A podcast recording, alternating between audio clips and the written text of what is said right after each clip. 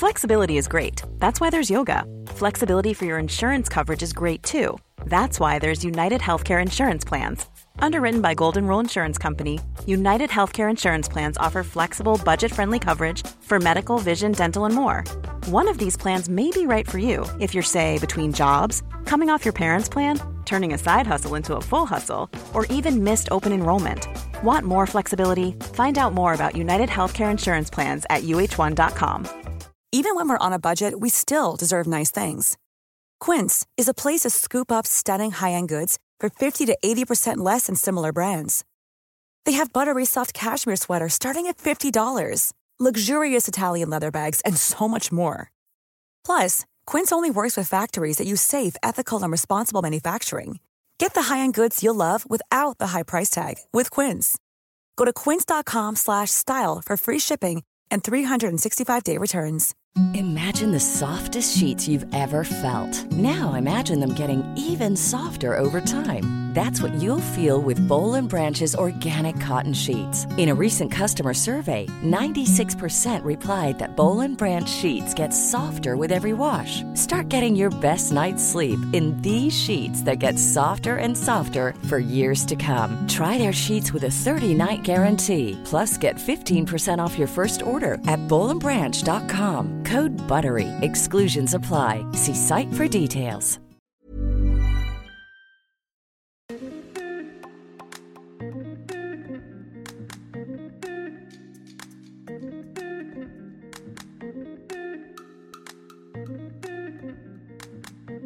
Bonjour à tous mes chers Moonies et bienvenue dans le podcast Common the Moon, le podcast d'entrepreneurs pour ceux qui souhaitent s'inspirer, s'informer, s'aligner au rythme de la Lune.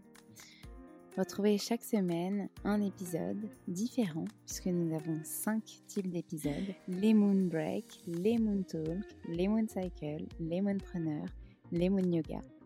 On fait le lien entre entrepreneuriat, bien-être, développement personnel, conseils pour infuser euh, tout ce que vous voyez et tout ce que vous entendez, pour vous rassurer aussi, pour prendre confiance en vous, et puis les méditations pour justement euh, concrétiser tout cela dans votre vie. Je vous remercie par avance pour votre écoute, pour vos retours aussi. N'hésitez pas à nous contacter sur les différents réseaux sociaux, par mail et aussi à nous laisser euh, des messages, des commentaires, euh, des étoiles sur les plateformes dédiées si ces épisodes vous plaisent. Merci encore et je vous souhaite une très bonne écoute.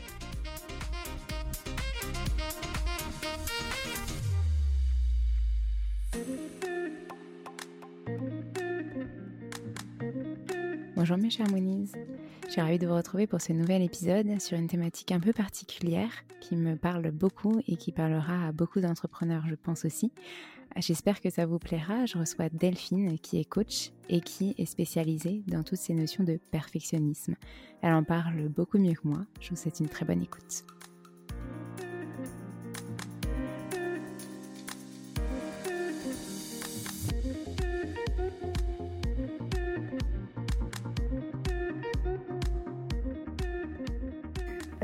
Moi, j'étais une, perfectionniste euh, euh, exacerbée, hein, toxique. le perfectionnisme ne disparaît jamais complètement. Il continue d'être là à certains moments, de refaire surface. Et j'avais travaillé sur des challenges que j'aimerais réaliser, mais qui me font peur. Et j'avais identifié donc un truc qui me ferait vraiment kiffer, ce serait de faire un TEDx c'est de partager ma vision sur le perfectionnisme.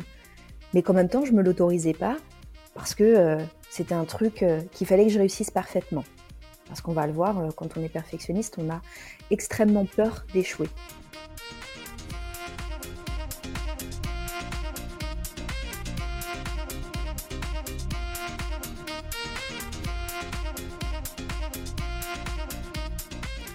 Hello Delphine, je suis ravie de te retrouver dans ce nouvel épisode du podcast Come on the Moon où tu vas pouvoir nous parler de ton parcours avec l'entrepreneuriat, mais surtout un sujet qu'on n'a pas encore abordé dans le podcast qui est ton domaine d'expertise et auquel beaucoup d'entrepreneurs sont confrontés, je plaide coupable, le perfectionnisme. Bienvenue. Merci Alexandre.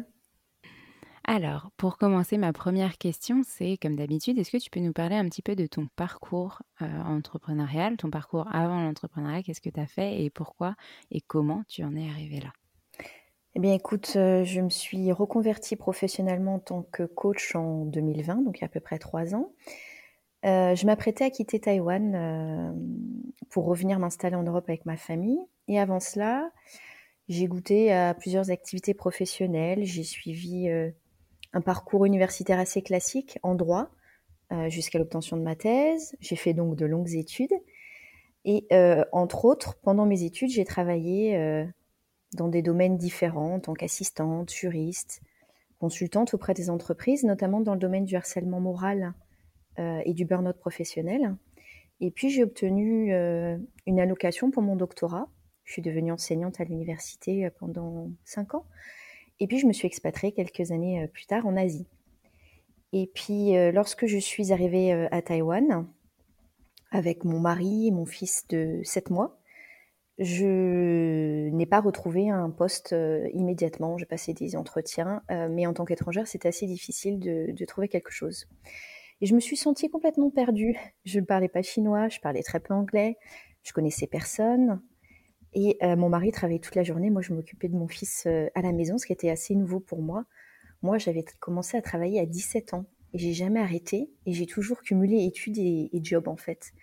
Euh, donc, en ayant mené plusieurs activités de front comme ça, soudainement, j'avais plus que mon enfant à m'occuper pour exister. En ce qui me concerne, j'ai ressenti un grand, grand vide que j'ai essayé de, de, remplir en devenant la mère parfaite. Alors on va en reparler après, euh, mais c'est important dans mon histoire et dans ma reconversion. J'ai toujours été perfectionniste, mais là j'ai battu mes records clairement. Euh, j'ai proposé des nouvelles activités Montessori tous les jours à mon fils pour essayer euh, de l'aider dans son développement.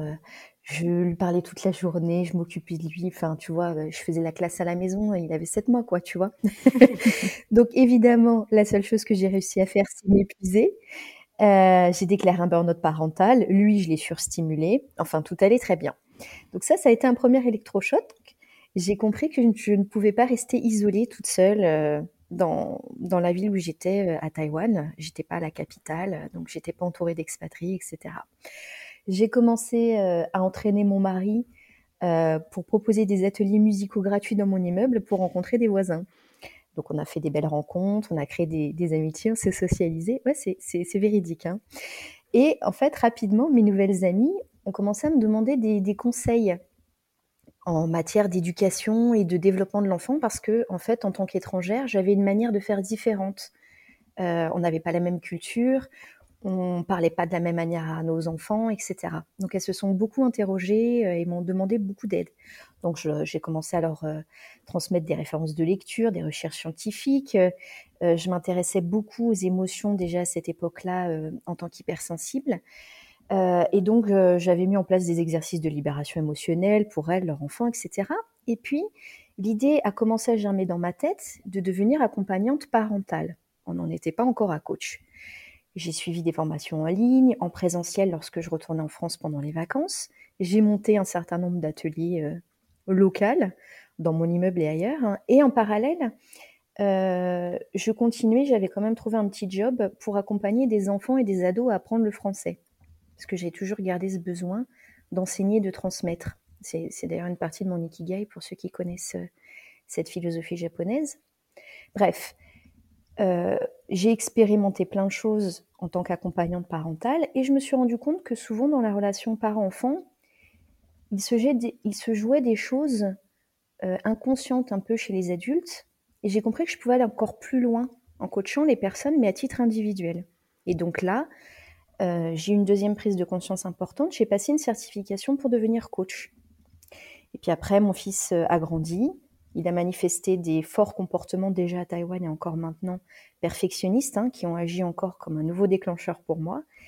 Et puis, environ après un an et demi d'activité, j'ai euh, recentré, resserré mon activité professionnelle autour du perfectionnisme. J'ai découvert que j'avais vraiment à cœur d'accompagner spécifiquement les personnes perfectionnistes. Voilà un peu euh, mon parcours. OK, c'est hyper riche. J'ai plein de questions, du coup. J'ai pris des notes comme d'habitude, mais heu, mais plein, plein de questions me viennent. Alors déjà pour ceux, heu, on en a déjà parlé un petit peu, heu, dans le podcast et notamment avec Cédric que tu connais, qui est le président de TEDx, du Ikigai. Est-ce que tu peux nous redonner ta définition pour ceux qui connaissent pas, s'il te plaît? Oui, alors l'ikigai, c'est une philosophie, de vie japonaise qui, si on devait résumer en un mot, euh, et notre raison d'être, notre raison de vivre. Donc, euh, elle se découpe en, il se découpe en quatre domaines d'activité euh, ce pourquoi on est doué, ce, ce qu'on aime, ce dont le monde a besoin, et le quatrième cercle qui n'existe pas au Japon au, départ, ce pourquoi on pourrait être payé. Et donc tout ça, tous ces points importants constituent notre raison d'être, ce qui nous donne envie de nous lever le matin, ce qui nous booste, ce qui nous motive à agir. OK, très clair.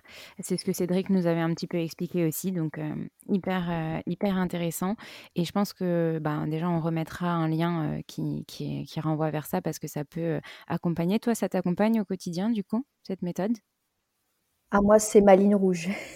C'est mon mon mon garde-fou. C'est-à-dire que dans mon ikigai, on va étudier, les forces de caractère, les valeurs, ce qui nous fait ce qui nous donne envie de contribuer au monde, comment on se lie les uns aux autres, ce qui est important pour nous, etc.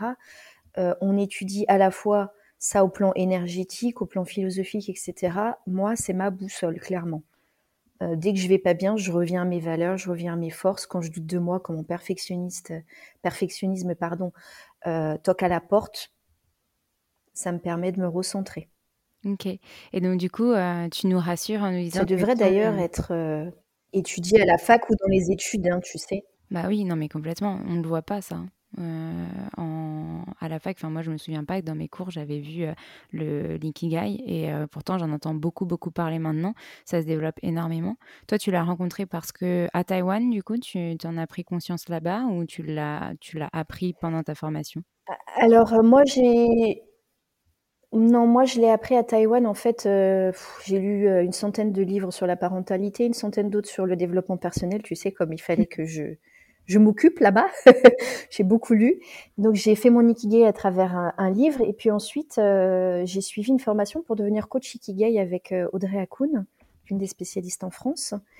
donc je le transmets aussi à mes coachés. Ok. Tu me redonneras, le nom, je le remettrai dans les notes de l'épisode également. Oui. hyper intéressant et en fait, du coup, toutes ces formations ont permis aussi que toi, tu apportes, ton unicité finalement dans ton coaching, donc le perfectionnisme, l'ikigai, euh, et puis bah, cette formation de coach un peu plus globale, j'imagine. Oui, alors après, je me suis formée à plein plein d'autres outils, hein, euh, euh, intelligence émotionnelle, EFT, e toujours autour des émotions. On pourra en parler, mais les émotions pour moi ont une grande grande place dans, notre vie, donc j'ai fait beaucoup de choses autour des, des, émotions pour les petits et les grands, pour moi-même, pour mes coachés. et oui, à la base, j'ai suivi une formation de coach euh, global et puis ensuite, je me suis formée à plein d'outils pour euh, agrandir ma boîte à outils, en fait. Parce que j'avais envie de faire vraiment de l'ultra personnalisé.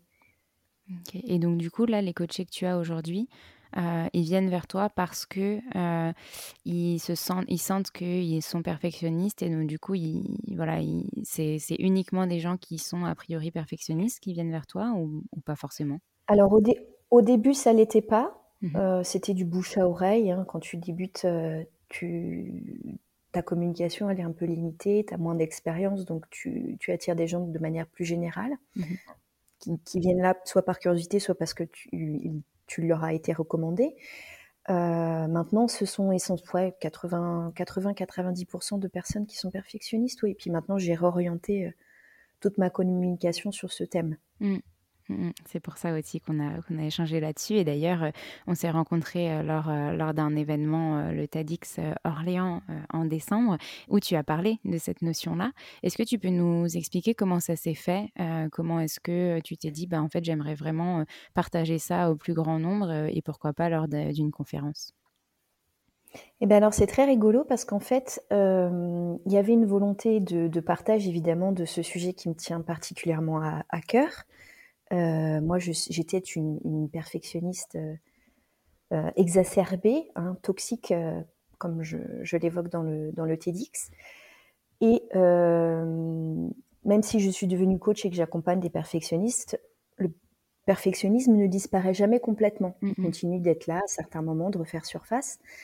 Et j'avais travaillé avec l'une de mes coachs, puisque je me fais moi-même superviser et coacher, sur des challenges que j'aimerais réaliser, mais qui me font peur.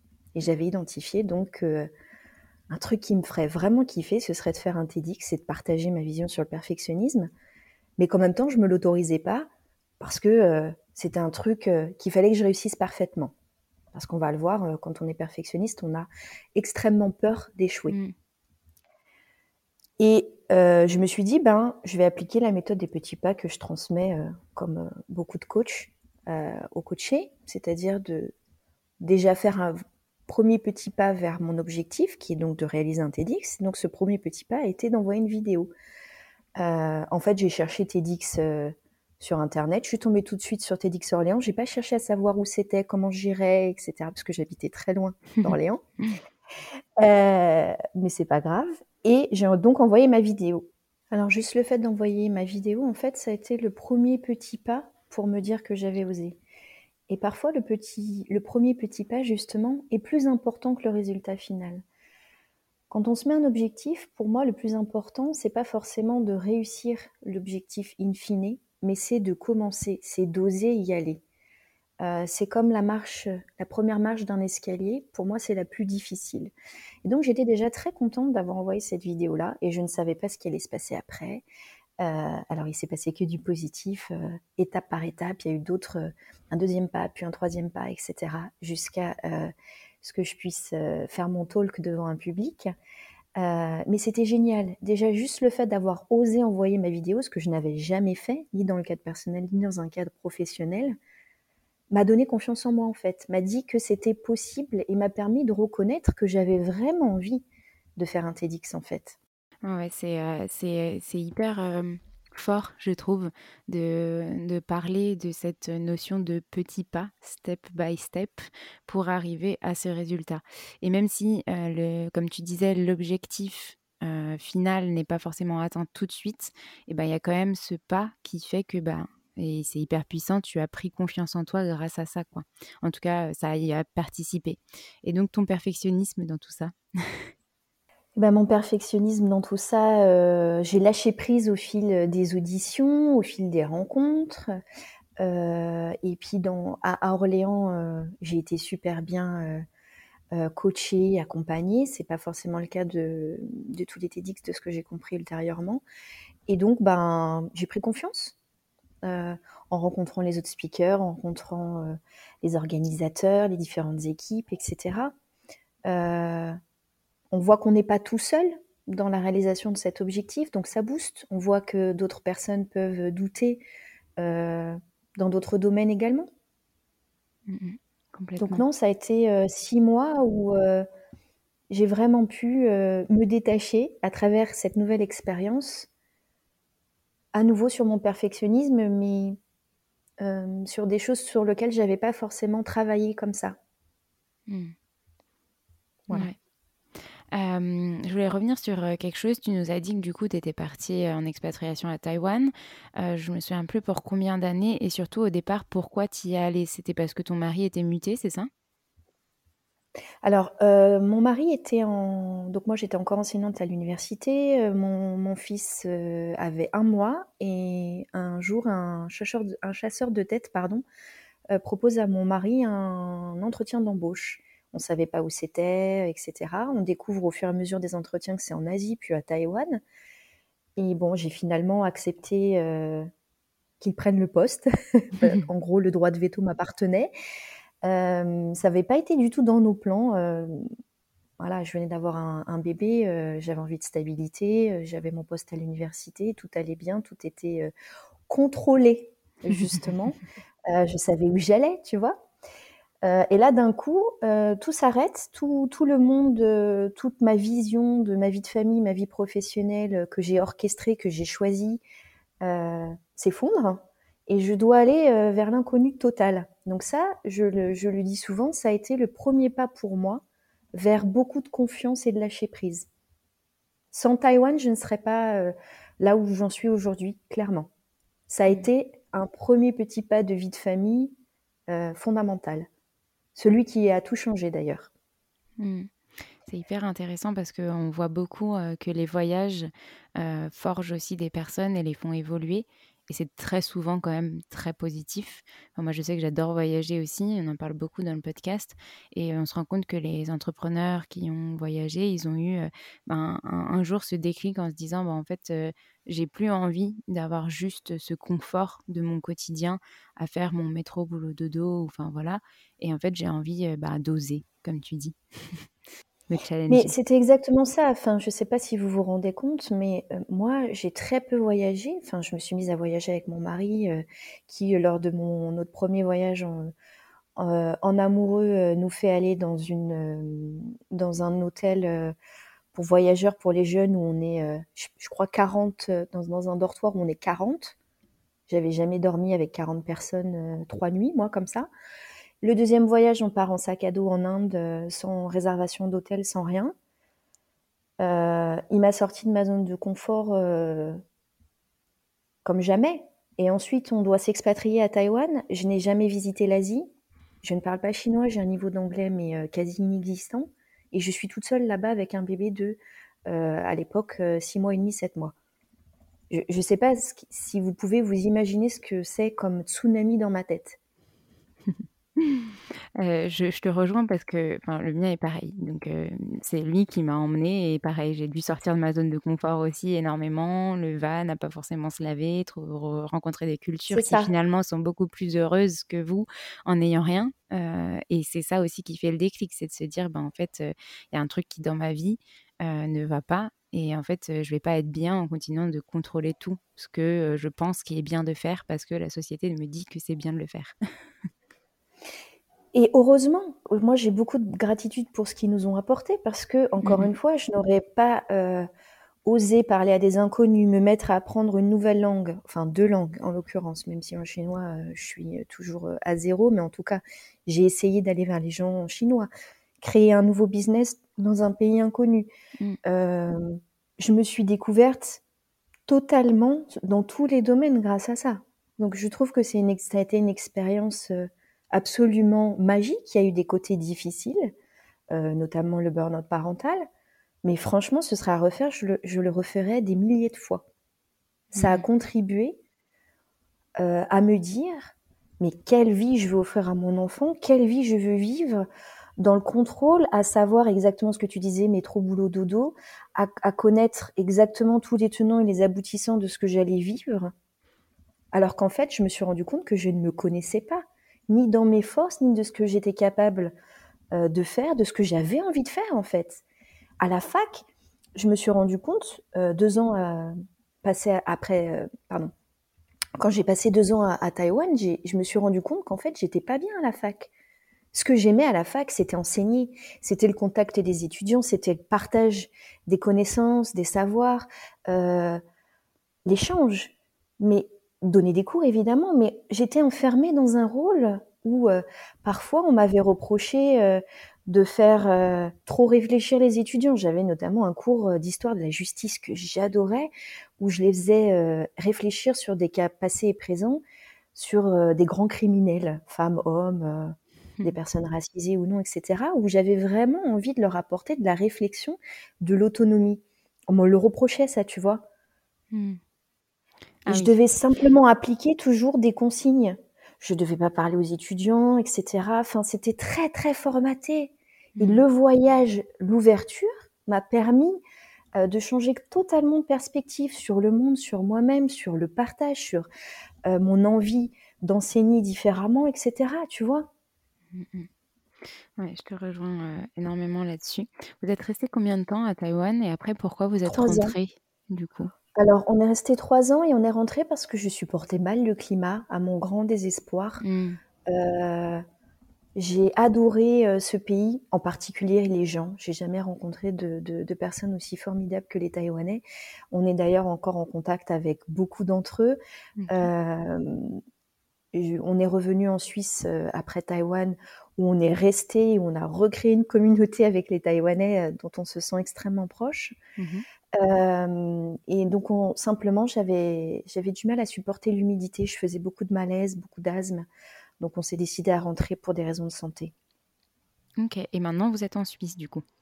Maintenant on est en Suisse, mais on va à nouveau, revenir en France là dans quelques mois. Où ça? en Alsace.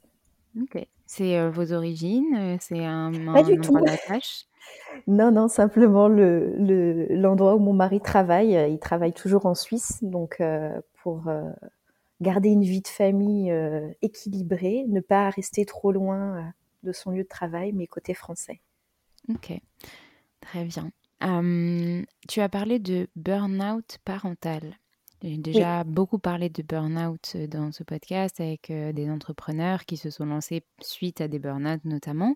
Mais alors, burn-out parental, on n'en a jamais parlé et j'aimerais bien que tu nous expliques comment tu as senti ça et ben, comment tu as su que, que, que c'était le cas, qu'est-ce que c'est concrètement, etc. Alors, dans burn-out parental, vous avez le mot burn-out qui renvoie à peu près à la même définition que le burn-out professionnel. C'est l'idée de se brûler euh, un peu les ailes. En fait, c'est un syndrome d'épuisement euh, professionnel, bah, dans le cadre professionnel, et parental dans le cadre de la vie de famille. Donc, on est épuisé d'un coup, subitement. Alors, souvent, il y a eu des signes précurseurs, euh, soit physiques, soit mentaux, dont on ne s'est pas aperçu ou qu'on a laissé passer pensant que ça allait passer, justement. Donc, c'est un syndrome d'épuisement qui survient, en fait, quand un parent homme ou femme, ça n'a rien à voir avec le sexe, quand un parent a été exposé à trop de stress dans son rôle de parent pendant euh, une durée un peu longue, souvent euh, il euh, ne se reconnaît pas dans son rôle de parent, il est épuisé, vidé au bout du rouleau, quoi. Il a une saturation émotionnelle et physique, sentiment de ne plus en pouvoir, d'avoir une, une fatigue dans son corps qui ne disparaît jamais. Voilà à peu près ce qu'est le burn-out parental. Et c'est assez dangereux parce que euh, l'une des étapes du burn-out parental, c'est la distanciation affective d'avec ou son enfant, si on en a euh, son enfant ou ses enfants, si on en a plusieurs. Quand on est trop fatigué, on n'a plus l'énergie de s'investir dans la relation euh, parent-enfant, ou en tout cas pas comme on le faisait avant, ou comme on voudrait le faire. On prête moins attention à ses enfants, on est moins disponible. voilà, on est en mode un peu survie. Mmh euh, et comment tu as fait alors pour résoudre ça? Euh, bah, j'ai lu beaucoup de livres, euh, sur le sujet, donc j'en avais déjà entendu parler et puis un jour, bah, je me suis regardée dans la glace et j'ai osé me regarder dans la glace et de me dire: «Mais en fait, ça va pas». Mmh. j'avais, accumulé beaucoup de fatigue et de frustration et tu vois, le soir quand mon mari rentrait, moi, j'étais pas forcément en joie qu'il me raconte sa journée, j'étais pas euh, en joie de raconter la mienne qui ne m'avait pas convenu. Euh, et puis je répétais tout le temps que j'étais fatiguée, que j'en pouvais plus, quoi. Alors que j'étais à la maison, alors que euh, pendant des années, j'ai cumulé, comme je l'ai expliqué précédemment, des tonnes d'activités en même temps, sans être fatiguée, parce que j'étais pas portée par le, même moteur. Mmh, mmh. Là, il manquait quelque chose, il manquait un peu de joie dans ce que je faisais, dans mon équilibre de vie. Et l'un des facteurs du burn-out parental aussi, c'est le déséquilibre entre les facteurs de stress et les facteurs euh, euh, d'aide. Il y a souvent une dichotomie et souvent les personnes qui tombent en burn-out parental, c'est qu'on n'a pas suffisamment euh, de ressources à côté. Alors ça peut être des ressources matérielles, ça peut être quelqu'un qui nous aide à garder notre enfant, ça peut être un soutien psychologique, etc. Mais il y a voilà, une, une, différence entre le niveau de ressources et le niveau de stress. Clairement, moi, en étant isolée seule, bah, c'est ce qui m'est arrivé. C'était tout mmh. au début. Hein. Il y avait le stress du déménagement, le changement total de culture, de langue, d'alimentation. Euh, ça faisait beaucoup. Mmh, c'est quelque chose que je n'avais pas vu venir. Ouais et puis souvent on se met des œillères au départ et comme tu dis, ces signes, on se dit: «Non, mais c'est bon, c'est rien», on les laisse passer etc. Puis jusqu'au jour où finalement, euh, ben, le petit trou noir, euh, ou gros trou noir arrive, quoi. Parce qu'on parle beaucoup de trou noir en en burn-out, mais alors est-ce que du coup, en burn-out parental, euh, tu as ça? Un matin, tu n'arrives plus à te lever et du coup tu peux plus t'occuper de ton enfant, Ça fait partie ça fait partie des symptômes. Il y a beaucoup de symptômes. Il y a des troubles du sommeil, des problèmes de santé, certains parents peuvent en arriver à boire, à avoir des idées noires très fortes, etc. et effectivement, certains, d'un coup, le corps lâche. Mmh. Absolument. Ok. Et puis j'imagine qu'effectivement, comme tu disais, le fait d'être isolé seul dans un autre pays où tu connaissais pas la culture, pas forcément les gens, pas forcément d'aide, pas forcément envie de se tourner vers, ben, je sais pas, un psychologue sur place que tu ne connaissais pas, enfin pas rassuré. Bah, c'est surtout que hum, je ne parlais pas chinois et je ne parlais pas anglais. Dis-toi que là-bas, je, n'avais personne qui parlait en français. Je pense qu'on on était quasiment la seule famille européenne euh, non mix en fait dans, dans notre quartier. D'ailleurs, c'est très rigolo pour l'anecdote. Tu sais, j'avais passé un, entretien d'embauche euh, à l'une des facultés euh, de Taïwan. Mmh Et on m'avait dit qu'on qu'on était surpris et choqué qu'une femme française vienne postuler à, ce poste parce qu'on ne comprenait pas pourquoi j'étais là. Euh, pourquoi j'étais là? Parce que je n'étais pas mariée à un Taïwanais. Donc en fait, une famille française, euh, totalement française, non mix, euh, on m'avait dit, mais vous êtes là pour faire de l'espionnage industriel, on ne vous veut pas. Ah ouais, tu vois? Donc vraiment, j'avais fait face à des, à des réactions assez violentes. Enfin, moi, je l'avais vécu comme ça, quoi. Un, un rejet et un échec fort. Je veux dire, j'ai écrit ma, thèse a été publiée, j'ai fait des, articles. Je veux dire, j'ai un certain niveau euh, d'études. Hmm. On n'a pas regardé mon CV, on n'a pas euh, étudié ce que j'ai pu faire avant. le, critère, c'était vous n'êtes pas marié à un Taïwanais, que faites-vous là? Hmm. Voilà et du coup, dans tout ça, le, le, perfectionniste, le perfectionnisme, où est-ce qu'il a sa place?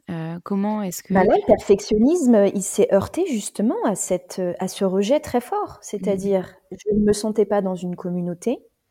J'ai échoué dans mon intégration. En tout cas, les premiers mois, c'est comme ça que je le voyais. J'ai échoué en tant que mère parce que je suis fatiguée et que j'arrive pas à tenir la cadence. Euh, donc moi, je me voyais comme un échec. Je me disais le matin jusqu'au soir, je suis un échec. J'ai raté ma vie. Qu'est-ce que je vais devenir? Tout ça pour ça. Hmm. Et donc, du coup, euh, le déclic, ça a été de se dire bon, bah, tu t'es rendu compte de ce burn-out, tu as résolu la chose en lisant, etc. Pour toi, euh, en comprenant que tu étais perfectionniste, en faisant des formations. Et moi, j'aimerais bien t'amener à cette, cette partie c'est ben, est-ce que tu peux nous dire comment tu t'es dit ben, en fait, c'est au travers de cette notion de perfectionnisme que j'ai envie d'accompagner les gens? Parce que je me rends compte qu'autour de moi, il y a plein, plein, plein de gens qui sont confrontés à ça et qui ne savent pas comment euh, ben, en sortir ou comment euh, faire pour, euh, je sais pas, mieux déléguer, pour ne pas culpabiliser de retoucher chaque petit truc qui n'est pas assez parfait à leurs yeux, etc. Alors en fait, déjà, il y a eu les cours de français à Taïwan.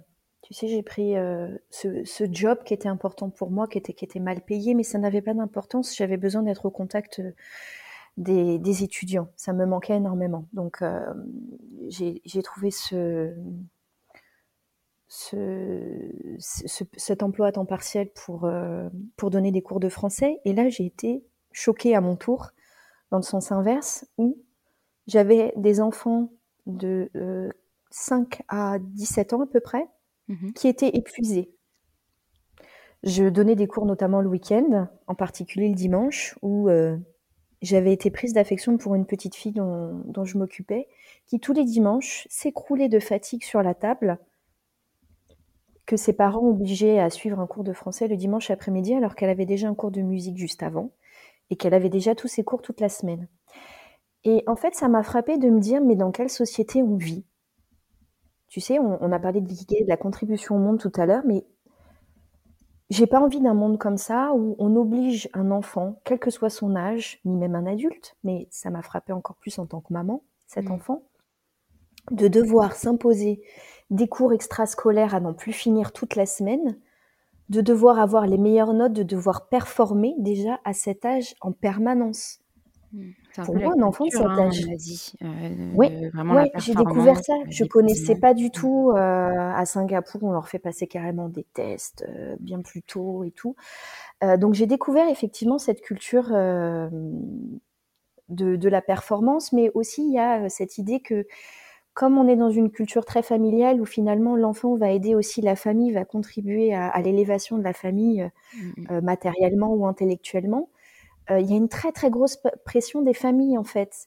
Et même les parents euh, qui veulent faire différemment, en fait, se heurtent euh, à des remarques peut-être euh, des grands-parents ou des voisins, Mm. etc. Et on se rend compte qu'en fait, la pression, c'est la société qui la, qui la met. Et donc, j'ai découvert qu'en fait, je voulais véhiculer, je voulais transmettre euh, un message opposé. Laissons nos enfants vivre, jouer, apprendre, se tromper, être des débutants, en fait. Mhm. Et euh, quand, quand je suis devenue coach et que j'ai accompagné euh, différents profils euh, dans le cadre personnel ou professionnel et que j'ai à nouveau rencontré un certain nombre de perfectionnistes avant de, de me spécialiser dans le, dans le domaine, et notamment des gens en entreprise qui faisaient justement des burn-out professionnels, mais qui, quand on gratte, on se rend compte qu'ils ont un profil perfectionnisme assez développé. Je me rends compte qu'en fait, le perfectionnisme tire ses racines de l'éducation, de, la peur de l'échec, de la peur d'être rejeté, de se tromper, euh, mais finalement d'être soi, de ne pas oser être soi et de se juger en permanence, euh, d'être dans des débordements émotionnels, etc. Et c'est comme ça que euh, j'ai décidé de me, spécialiser sur le perfectionnisme. Ok. Tu as remarqué aussi que ton fils était perfectionniste. Est-ce que tu Absolument. l'expliques de par, ben, du coup, quand il était jeune et de ce que toi tu as vécu? Est-ce que tu penses que c'est possible de lui avoir transmis quelque chose? Et comment est-ce que tu accompagnes ton fils, du coup, au quotidien? Alors clairement, je pense que ça se transmet. Je pense que les chiens ne font pas des chats, vraiment. Euh, je pense qu'à Taïwan, euh, il a été dans deux, trois écoles où c'est ce qu'on lui a appris. J'avais été frappée la toute première fois quand il s'était mis dans des colères, mais vraiment extrêmement fortes, parce qu'il avait dépassé de 1 mm son coloriage. Ah oui, ok. Et je ne lui ai jamais appris ça. C'est-à-dire que moi, je suis perfectionniste, mais pas sur le coloriage. Le coloriage et le dessin, pour moi, ça représente vraiment la créativité, Mm, mm. l'imagination, et c'est vraiment le seul domaine où euh, je suis en roue libre, tu vois. Mm. Euh, donc je sais que ça, c'est pas moi qui lui ai transmis, et pourtant c'était là, c'était très fort en lui. Ou euh, mettre, tu sais, un carré. je sais pas comment, je sais plus comment ça s'appelle les jeux pour enfants, tu sais, où tu dois insérer un carré dans la forme carré, un rond dans la forme ronde, etc. Mm. Euh, ça c'est pareil, il se mettait en colère et ça c'est pareil, c'est ça vient pas de, de, de chez nous. Donc pour moi l'école et l'éducation parentale ont un rôle tous les deux à jouer sur le développement ou non du perfectionnisme. Euh, et donc oui, quand ton enfant il te fait des colères pas possibles à 2 ans, 3 ans, euh, jusqu'à 5 ans, il a 5 ans, euh, sur des choses comme ça, tu es obligé de l'accompagner parce que ça devient un drame quotidien à la maison en fait. Mm, mm. Donc concrètement, euh, j'avais déjà développé pas mal d'outils euh, d'intelligence émotionnelle avec lui déjà dès, le début. Euh, donc quand il était bébé, on avait déjà fait la langue des signes pour communiquer. Ça nous avait aidé sur des colères qu'il avait avant qu'il puisse être en âge de, de- communiquer, de parler avec des mots. Ensuite, je lui ai fait de l'EFT assez tôt quand il avait des tempêtes émotionnelles importantes ou des peurs bloquantes. Tu peux juste euh, nous traduire E EFT? oui, l'EFT, Emotional euh, Freedom Technique, c'est une technique de libération, de libération émotionnelle qui vient des États-Unis et qui consiste à tapoter sur des méridiens, donc euh, euh, sur le tranchant de la main, sur le bout des doigts euh, et le visage notamment, euh, qui consiste à répéter euh, des phrases liées à l'émotion qu'on vit et puis à transformer, euh, enfin à libérer puis à transformer l'émotion euh, qui nous embête. Donc je super me suis formée à intéressant. cette, euh, je me suis formée à cette technique. Euh, je le fais dessiner librement, euh, ses peurs, les raisons de sa colère, enfin voilà. Et puis surtout, je lui montre que moi je suis en changement. Mmh. Quand je fais une erreur, je lui dis: «Tu vois, bah, je me suis trompée, comment quelle solution je peux mettre en place, pour, changer ma manière de faire?» S'il fait tomber quelque chose par terre, ça je l'avais vu à Taïwan, les parents empêchaient toujours les enfants de de jouer à des choses, de peur qu'ils cassent quelque chose. Ils devaient vraiment rien casser, tu sais? Frustration. Ah, donc effectivement, l'émotion principale, quand l'enfant il veut être autonome et qu'il a besoin de découvrir, il a besoin de toucher, etc., c'est hyper important pour son développement, bah, il va se mettre en colère parce que justement, il se sent frustré, comme tu l'as dit. Mmh et donc, quand il fait tomber quelque chose par inadvertance que les parents n'ont pas réussi à enlever parce qu'ils enlèvent absolument tout, tu sais, ils balisent tout le terrain, euh, et qu'il arrive quand même à faire tomber quelque chose par terre, là, c'est le drame. Tout le monde crie, mais qu'est-ce que tu as fait? Nanana, on enlève le truc et tout. J'explique qu'au lieu de faire ça et de traumatiser tout le monde, on peut choisir la voie de la réparation. Donc, de donner l'autonomie à l'enfant, de choisir la voie de la réparation. Ok, ça arrive à tout le monde de renverser quelque chose, de casser quelque chose euh, qu'on ait fait exprès ou pas, ça n'a pas d'importance, mais comment tu peux réparer Et donc donner à l'enfant le choix de ce qu'il peut faire à la place. Et là, l'enfant retrouve toute, sa responsabilité et il apprend. Il apprend de ses erreurs. Déjà, il a compris que en faisant tomber quelque chose en hauteur, bah, quand ça tombe par terre, ça peut casser, etc. Enfin, il y a tout un, champ de la compréhension et du développement qu'on enlève à l'enfant en le privant de réparer. Euh, et surtout, plus on leur inculque tôt que l'erreur est humaine, qu'elle fait partie du processus d'apprentissage, on ne peut pas apprendre si on ne se trompe pas. On n'est pas des robots et c'est nécessaire pour euh, la plasticité cérébrale en fait. Mmh plus on va comprendre un scénario, plus on va aller vers un nouveau scénario, plus on va comprendre qu'on peut aller plus loin. On décortique toutes les étapes en fait. Mmh. Ouais, le plus jeune âge, tu transmets ça, et plus tu crées des habitudes finalement qui, qui semblent normales de faire des erreurs pour avancer, pour évoluer, pour se développer. et donc du coup, ben, en fait, ce mot échec, il est dans notre société vu très négativement, alors qu'en fait, ben, ce serait plutôt de l'apprentissage pour de l'évolution. Absolument, mais il y a plein de cultures, euh, à l'inverse où, euh, par exemple, aux États-Unis, tu sais, euh, on a ce mythe du self-made.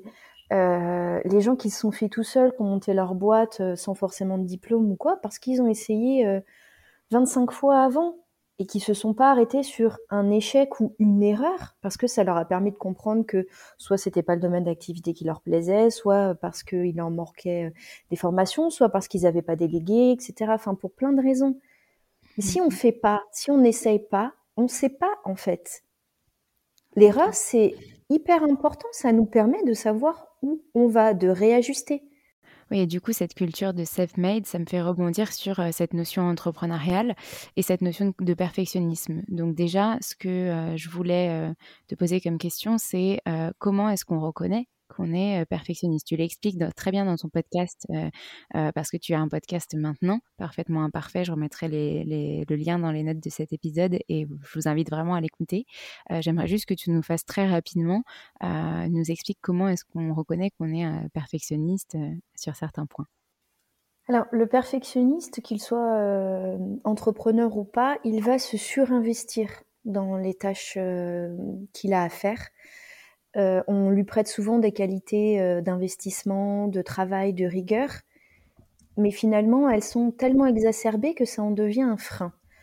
Euh, un entrepreneur perfectionniste va avoir du mal à passer à l'action, va passer un temps fou à se perdre dans des détails. je ne sais pas, par exemple, un entrepreneur, j'en ai certains en coaching. tiens, par exemple, j'ai une femme qui veut euh, se lancer dans une nouvelle activité professionnelle. Euh, donc, euh, elle est au chômage. il faut qu'elle aille vite parce que ses allocations vont bientôt se terminer. Ça fait six mois qu'elle bosse sur son projet, donc elle connaît sa cible. exactement ce qu'elle veut offrir comme service, etc. Où, à qui, comment, à quel tarif, etc. Elle va passer un temps fou à euh, vouloir travailler sur son site internet alors qu'elle n'a pas besoin de site internet pour se lancer. Elle va passer un temps fou à regarder euh, les couleurs, le graphisme pour savoir si cette couleur précisément associée à celle-ci va convenir et va parler à sa cible. Mmh. Alors évidemment, l'identité visuelle est importante, tu vas nous le confirmer. euh, mais il y a un pas entre travailler sur son identité visuelle. Alors je sais pas toi combien de temps tu préconises, mais elle, ça fait des mois qu'elle est dessus. Et tu vois, elle va pas agir sur le reste parce qu'elle est bloquée là-dessus. Parce qu'il faut que l'image qu'elle donne à l'extérieur, immédiatement quand on la voit ou quand on voit sa carte de visite, soit parfaite. Mmh. Et donc, elle va pas passer à l'action sur le reste. Et au final, son business, il va pas, il va même pas commencer. Mmh Parce qu'elle n'est pas en accord avec l'image qu'elle transmet. Je préconise pas du tout de, de temps en particulier. Et d'ailleurs, cordonnier le plus mal chaussé, euh, quand je me suis lancée, j'avais pas fini mon identité visuelle. Hein. Donc du coup, je l'ai revu plusieurs fois. Ah. Euh, là, ça fait un an et demi que, que, je suis lancée et je suis en train de revoir ma, mon identité parce que euh, bah, j'ai évolué. Et une identité, ça évolue avec soi, surtout quand on est à son compte, qu'on est indépendant. Mais c'est important de le dire, merci. Mais voilà, ça évolue. C'est pas figé. non, complètement. C'est pas figé et c'est ok de se lancer. Je pense que le plus important quand on est perfectionniste, et quand on est entrepreneur, et je, je le redirai peut-être dans des tips, c'est d'y aller. C'est exactement la, le mhm. premier petit pas dont on a parlé précédemment. C'est ça. Donc ces personnes-là, elles sont extrêmement travailleuses, rigoureuses, elles passent beaucoup de temps euh, sur, les, sur les détails, euh, et elles n'acceptent pas voilà, les, les, moindres petites erreurs, les moindres petites imperfections. Ça leur convient jamais. Voilà un petit mmh. peu des, des choses qu'on peut voir. Okay. Elles savent pas doser leur effort aussi. Hein. Elles vont mettre toute leur énergie dans, dans des vérifications. Euh. Ouais. Sou souvent, c'est ça. C'est vraiment de l'investissement, détail, détail, détail, euh, pour peut-être éviter ce lancement de peur de l'échec. Enfin, si je me lance, je vais forcément échouer. Alors que non, en fait, euh, c'est pas parce que c'est plus Absolument. parfait que tu vas rater. Absolument. Mmh c'est très important ce que tu es en train de dire. Mmh c'est très très important ce que tu viens de, dire et merci. On ne le répète pas assez. Derrière le perfectionnisme, le plus gros challenge euh, à dépasser, c'est la peur d'échouer. Et en fait, on se rend compte que quand on procrastine, c'est-à-dire quand on ne fait rien, quand on repousse l'échéance de quelque chose au lendemain ou sur le lendemain ou encore après, ou à l'inverse, qu'on passe du temps à se surinvestir dans des détails que nous sommes les seuls à voir, dans les deux cas, on a peur. On a peur d'y aller. On a peur du résultat qui va se passer. Alors, on va, on, imagine que soit on n'aura pas de clients, soit on va nous juger parce que finalement, euh, euh, on est incompétent, on est nul, on n'est pas beau. Enfin bon, bref. De manière générale, on est imparfait par rapport à ce qu'on voulait être, qu'on va être démasqué dans nos imperfections. Et on ne fait, et on ne fait pas, en fait. Donc, encore une fois, qu'on ait peur ou pas de se tromper, qu'on procrastine ou qu'on en fasse trop, dans les deux cas, c'est à un moment donné de lâcher prise. C'est pas facile à faire, c'est même contre-intuitif pour les perfectionnistes, mais c'est d'y aller. Mm-hmm. Le résultat, il sera pas parfait, il le sera jamais pour qui que ce soit. Ça n'existe pas. Mm. Vous aurez toujours quelqu'un. Cette notion de perfection, elle est, elle est tellement personnelle en fait. Enfin, tu, tu peux pas euh, dire. C'est bah, totalement subjectif. Voilà, c'est ça.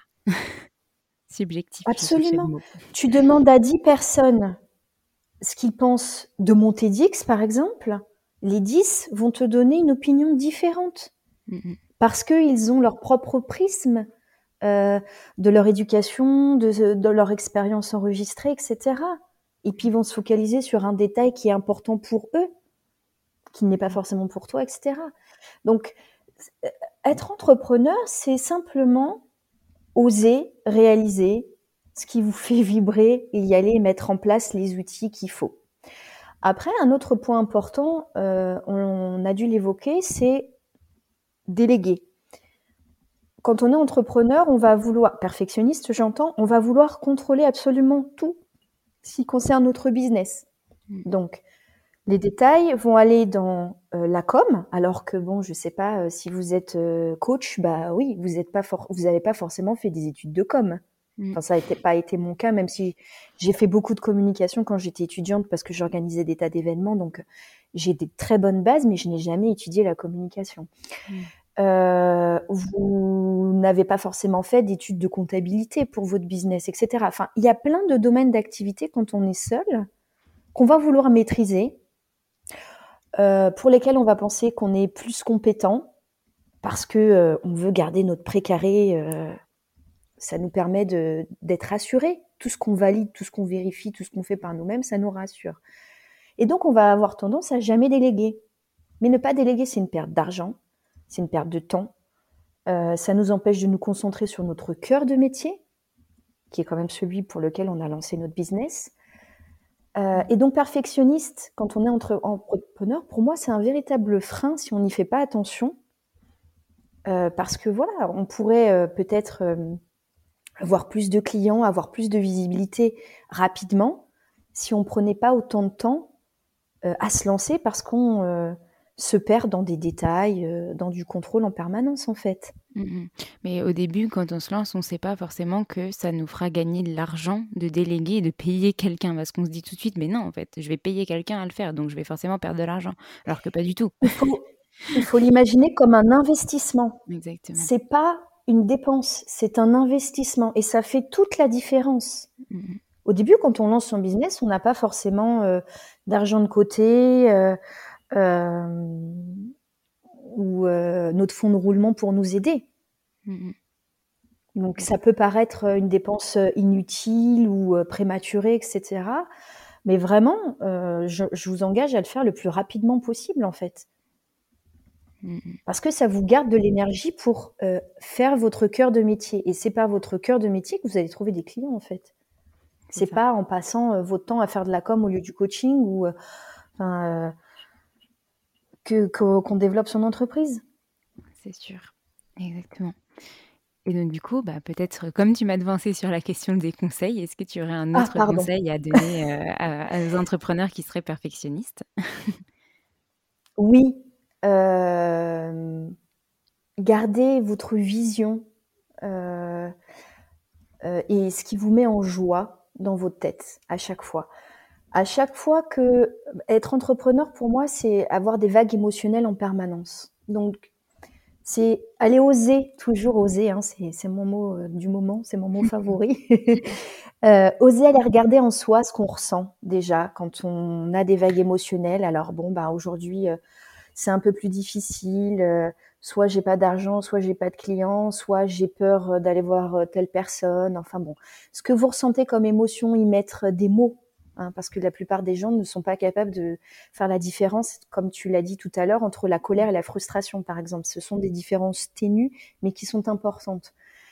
Euh, donc déjà, d'observer les, émotions que vous ressentez au quotidien, ne pas vous juger le, parcours euh, entrepreneurial, c'est un parcours en dents de scie, euh, où on peut passer de la tristesse à la joie en deux secondes et demie parce qu'on reçoit pardon l'appel qu'on attendait. donc les émotions aller observer nos émotions d'une part, et puis ensuite, dans les émotions, voir ce qui nous met en joie, ce qui nous fait vibrer, tu vois, le, ce qui nous anime. Mmh. Parce que quand on a plein de choses à faire, quand on est entrepreneur, parce qu'on est sur tous les fronts, on a besoin que ça aille vite. Euh, des fois, on, l'a dit, hein, il y a des considérations financières et des enjeux financiers très importants euh, quand on se lance. Euh, on veut tellement bien faire euh, on se met une telle pression qu'on oublie pourquoi on s'était lancé dans, cette aventure. Donc revenir à son pourquoi et à sa joie, pour moi, c'est fondamental. Ce qui nous met en joie, c'est comme si on était un, enfant. Tu sais, l'enfant qui n'a pas été euh, euh, perturbé, euh, endoctriné, formaté euh, pour rentrer dans le moule et qui se pose pas la question il adore faire ça, il kiffe et puis il y va. Tu vois? mmh mmh Oui, c'est ça en fait, c'est la spontanéité de l'enfant joyeux. Mmh, mmh. La passion et puis l'innocence euh, de, euh, voilà, de, de, faire. Je pense que quand on se lance aussi dans l'entrepreneuriat, même si on a cette pointe de perfectionnisme à certains moments, on a aussi cette envie d'aventure, d'inconnu et, et, se dire, ben, ok, je verrai où je vais. quoi. C'est ça. Donc cultiver, continuer de cultiver ce qui nous met en joie dans notre activité. quoi. Mmh, complètement. Euh, un autre conseil, ce serait d'accepter de nous montrer tels que nous sommes. Celui-là, il est important aussi pour moi. C'est de miser en fait sur notre vulnérabilité et notre, et notre authenticité. On n'a pas besoin de se montrer sous notre meilleur jour, sous une image lisse parfaite pour être apprécié, pour être aimé, reconnu. Hein. Euh, Parce qu'en fait, plus on va oser se montrer, plus on va être visible. Et plus on va être visible, plus justement on va pouvoir partager, diffuser euh, nos idées, nos talents, nos forces, euh, encore une fois notre contribution au monde. Mmh oui, et puis les gens vont se reconnaître, ils vont pas se dire: «Oh bah, encore un entrepreneur qui fait des millions et que c'est inatteignable pour moi, bon bah, je vais pas me tourner vers lui parce que en fait ça me fait peur». Les gens renvoient leur peur vers, euh, un espèce de miroir alors que alors qu'il y a pas besoin et donc du coup, heu, ben, être transparent avec soi et montrer aussi, euh, qu'il y a des moments, euh, plus down, des moments où on est plus, moins motivé et cetera. Bon alors nous on en parle, sur, Common the Moon, on en parle beaucoup avec les cycles lunaires, mais j'adore j'adore ce que tu expliques sur cette vulnérabilité et cette authenticité qu'il faut la montrer. On a tous cette part-là. On n'est pas tout le temps, tous les jours hyper joyeux, hyper content, hyper motivé. Et, et ben c'est bien de montrer aussi ça. Alors on va pas parler que de points négatifs tous les jours, mais c'est montrer aux autres que ben on n'est pas quelqu'un de, bah, de parfait. Mais c'est ça, comment tu veux connecter à l'autre et aller à la rencontre de l'autre si, si l'autre te voit comme quelqu'un de parfait, lui-même, comment il va se sentir à ton avis?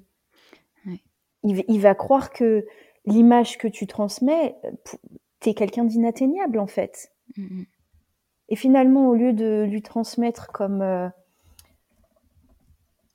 euh, comme image, bah toi aussi tu peux être toi, tu lui transmets comme injonction, toi aussi sois parfait.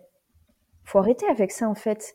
Euh, tous les médias et les réseaux sociaux qui nous qui nous transmettent en permanence Mm. Ces injonctions de perfection, qu'on soit maman, euh, papa, entrepreneur, euh, salarié, il faut réussir partout, tout le temps, en permanence, en même temps. Et c'est pas possible. En fait, on n'est pas des robots.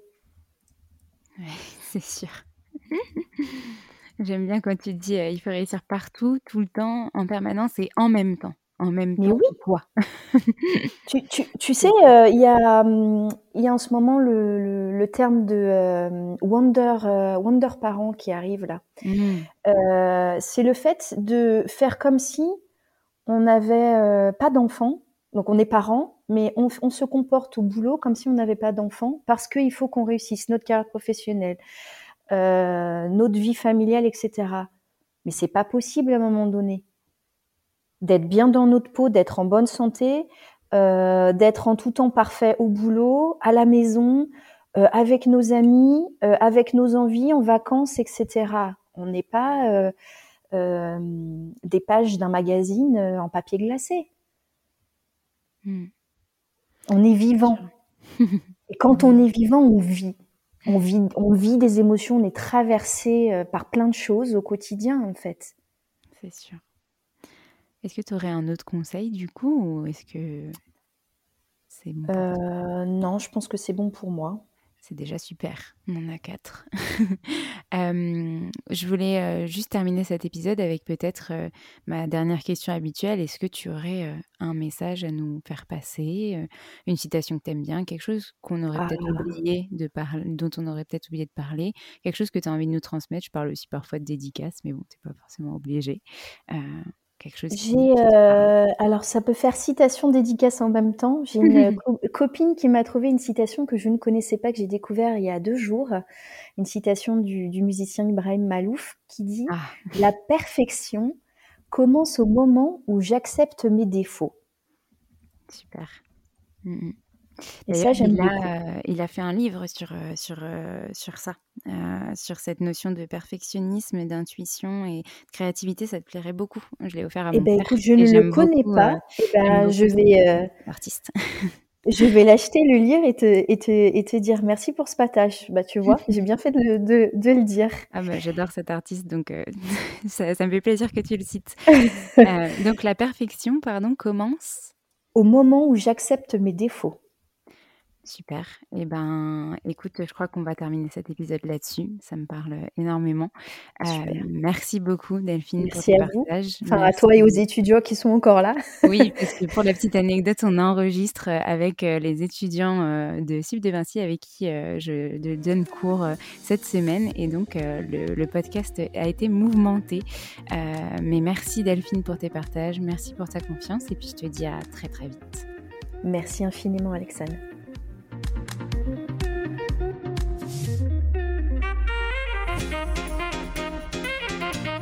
Merci à tous d'avoir écouté cet épisode. N'hésitez pas à nous laisser des étoiles et des commentaires sur les plateformes dédiées comme Apple Podcast et Spotify, mais c'est aussi des messages privés, des commentaires. Ça nous fera très plaisir de pouvoir échanger avec vous. En tout cas, on vous dit à la semaine prochaine. Nous avons hâte de vous retrouver.